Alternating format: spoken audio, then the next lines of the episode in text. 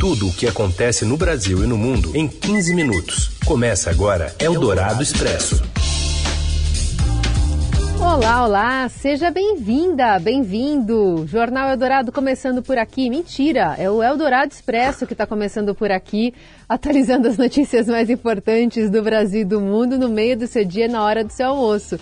Eu sou a Carolina Ercolim e do meu lado, Raíssen Abac.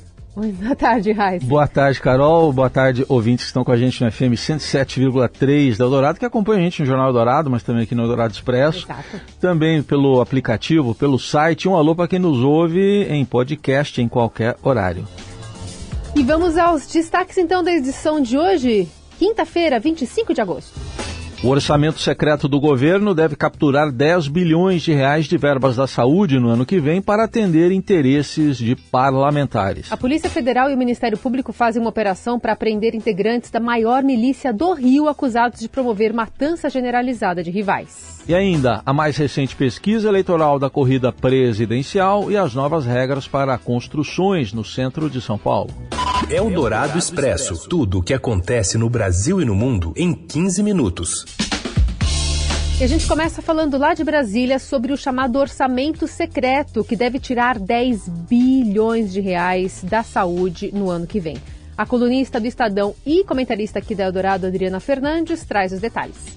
O orçamento secreto vai capturar 10 bilhões de verba da saúde em 2023. O dinheiro destinado a ações e serviços públicos de saúde no projeto de orçamento de 2023, que será enviado na próxima semana ao Congresso, pode ser ainda menor com a captura desses recursos por emendas parlamentares de relator, chamadas de RP9. Essas emendas não respeitam critérios de divisão e transparência e sustentam o chamado orçamento secreto que foi revelado pelo Estadão. O projeto de orçamento deve prever cerca de 10 bilhões de emendas de relator para compor o piso de saúde, o mínimo que o governo tem por obrigação constitucional que destinar à área no orçamento. É o que os técnicos aqui em Brasília chamam de solução por dentro do piso de saúde. Até 2022, até esse ano, as emendas de relator funcionaram em boa medida como um adicional, um a mais de recursos para acima do piso de saúde. O espaço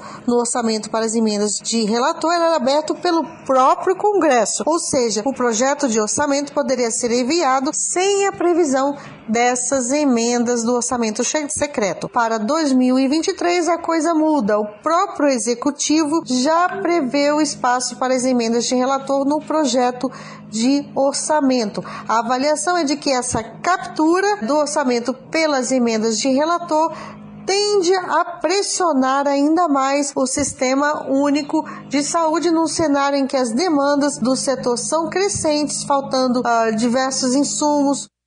Eldorado Expresso. O horário eleitoral deste ano pode ser decisivo para o resultado nas urnas. Quem tem as informações é o comentarista também aqui da Rádio Eldorado, Pedro Venceslau.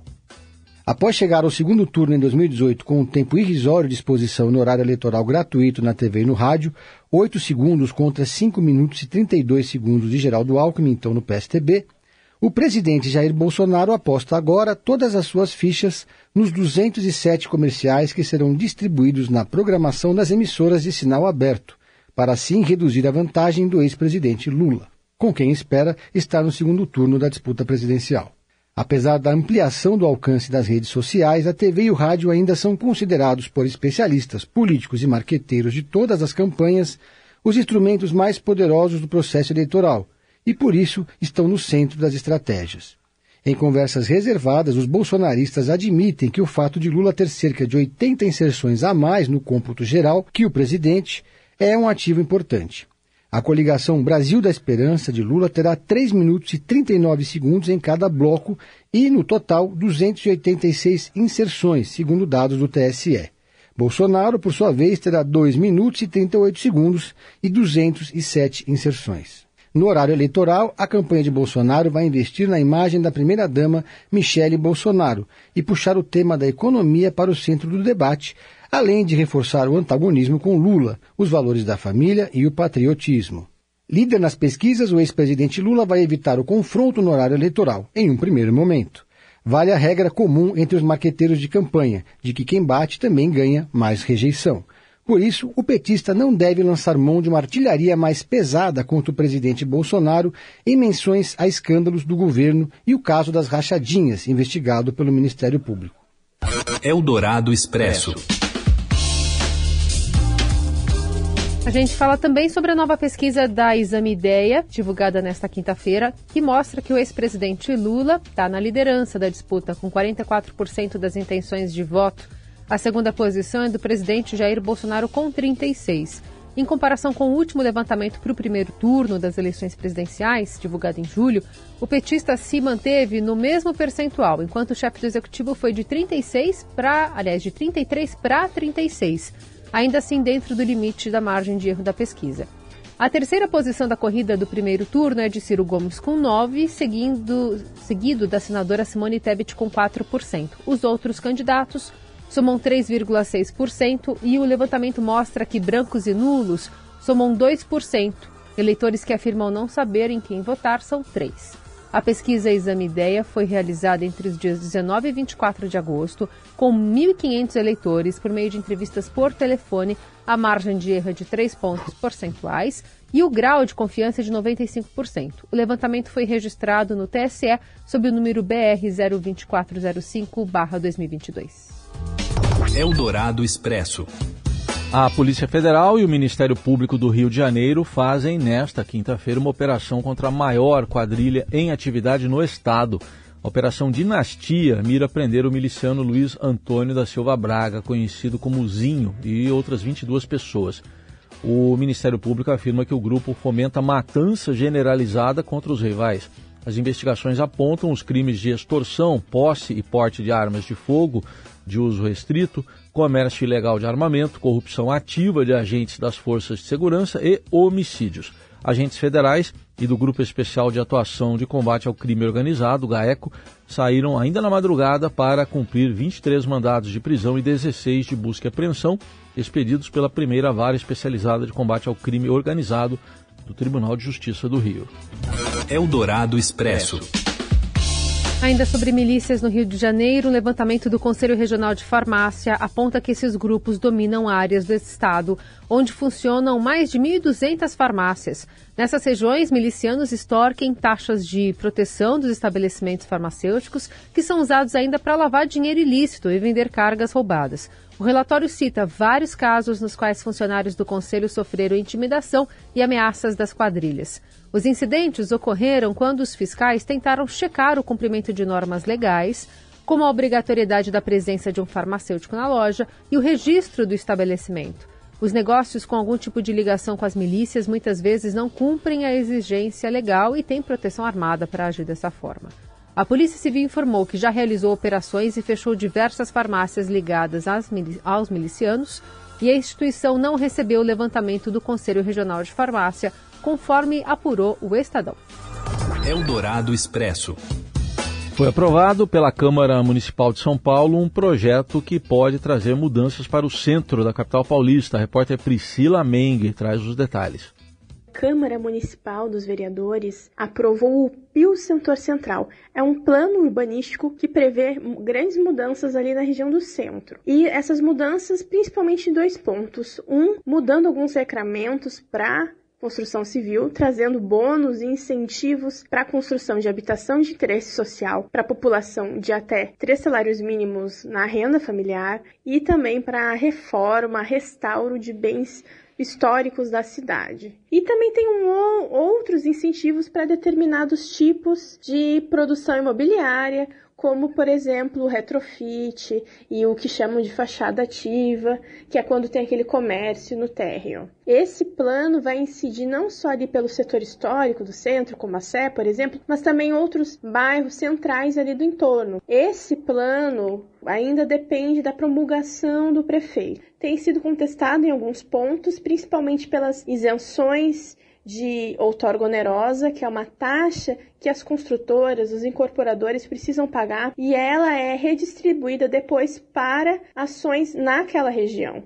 Porque além dos incentivos, o plano prevê também várias ações municipais. E também esse plano prevê uma série de outros projetos em áreas especiais da cidade que precisam de algum projeto mais específico, como por exemplo o entorno ali do estádio do Canindé. E daí a questão que alguns vereadores criticam é de onde vai vir esse recurso se há tanta isenção. Então a questão é realmente será que o, esse PIO vai trazer mudanças para o centro? E mais do que isso, os especialistas questionam: é de mudança urbanística que o centro precisa ou é de mudança social?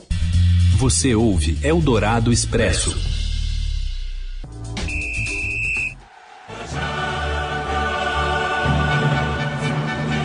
Falar de Liga dos Campeões, porque hoje tem sorteio, não é isso, Morelli? Bom dia, boa tarde. Olá, amigos! Hoje eu quero falar do sorteio dos grupos da Liga dos Campeões da Europa, a grande competição do futebol de clubes Futebol mundial, né? Porque todo mundo acompanha a Liga dos Campeões. Lá em Istambul, sede da grande final do torneio desta edição, edição 2022-2023, é palco da cerimônia do sorteio de todos os clubes credenciados para esta competição. Serão oito grupos, quatro times cada grupo. É, e aí você tem os potes, né? Como o tradicional sorteio sempre nos mostrou.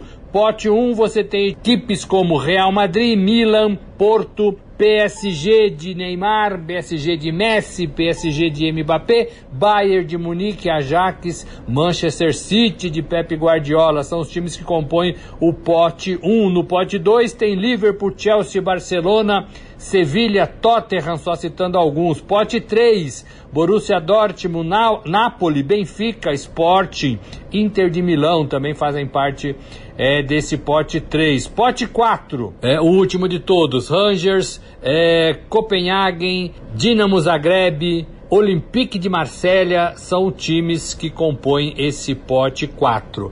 A UEFA determina que nesse primeiro contato, nesse primeiro momento, times do mesmo país vão ficar em grupos separados. É a única objeção que a UEFA faz neste momento. Então, alguns rivais podem não estar ali, rivais nacionais, não vão jogar nessa primeira etapa. É isso, gente. Falei, um abraço a todos, valeu. Eldorado Expresso.